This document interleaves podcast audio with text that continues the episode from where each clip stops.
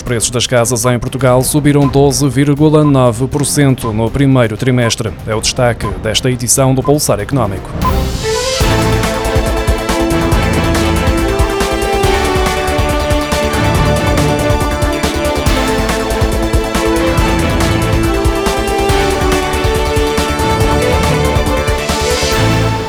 Preços das casas mantêm a tendência ascendente. Nos primeiros três meses de 2022 foi registada uma subida de 12,9% face ao mesmo período do ano passado, o aumento mais expressivo desde 2010, de acordo com os dados revelados esta quinta-feira pelo Instituto Nacional de Estatística. Entre janeiro e março foram transacionadas 43.544 habitações, num montante total na ordem dos 8.100 milhões de euros.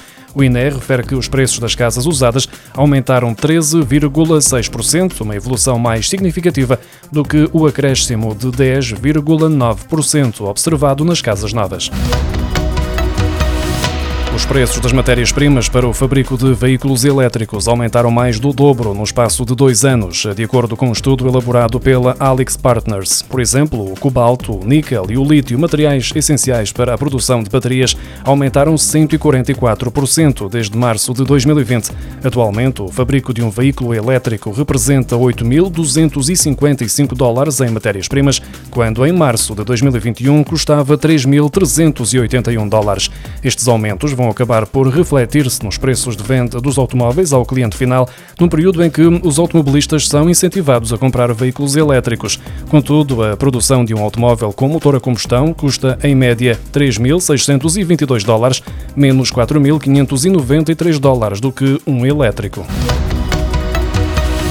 A atividade da zona euro abrandou de forma bastante acentuada em junho para um mínimo de 16 meses, devido à desaceleração da procura e à forte inflação, de acordo com o índice de atividade do IHS Market. O indicador baixou para 51,9 pontos em junho, depois dos 54,8 registados em maio e ligeiramente acima da marca dos 50 pontos, que separa o crescimento económico da contração.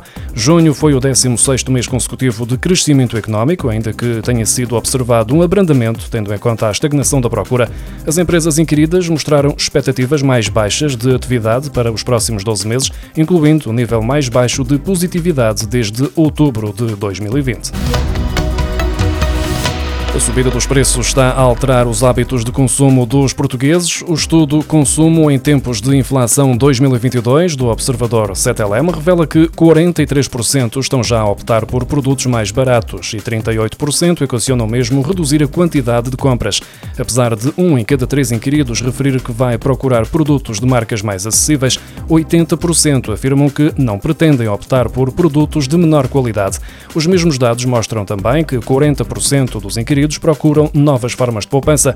28% revelam que passaram a escolher produtos de marcas mais acessíveis e 28% mencionam que esperam pelos saldos e promoções para fazer as suas compras. De acordo com o mesmo estudo, 3 em cada 10 portugueses já utilizaram ou vão ter de utilizar as suas poupanças por causa da inflação, em especial os inquiridos com idades entre os 35 e os 55 anos.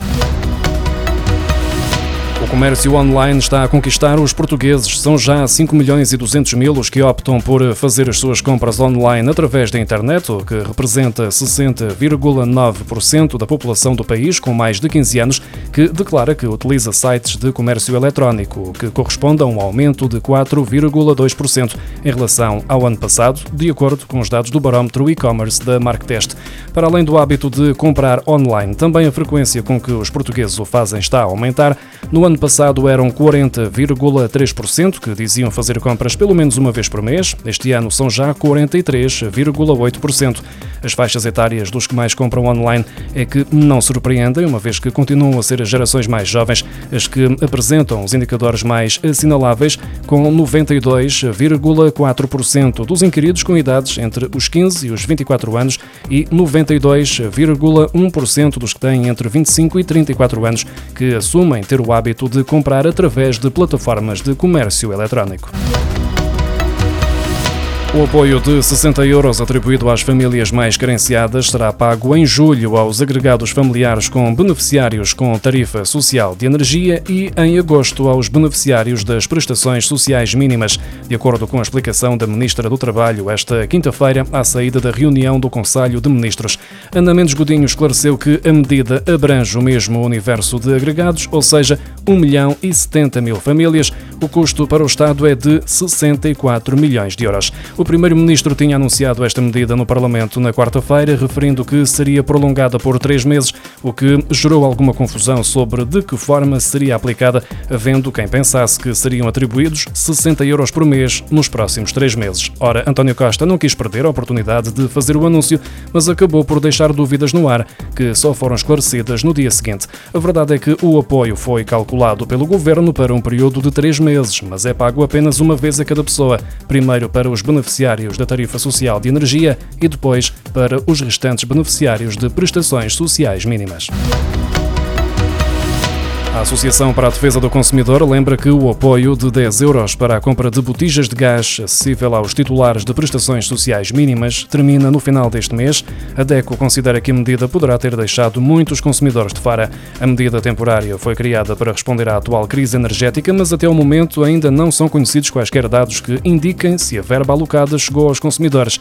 Criado a 30 de março, o programa Bilha Solidária destinava-se a beneficiários da tarifa social de energia elétrica, mas a 11 abril, o Governo anunciou um alargamento deste apoio de 10 euros a todas as famílias titulares de prestações sociais mínimas.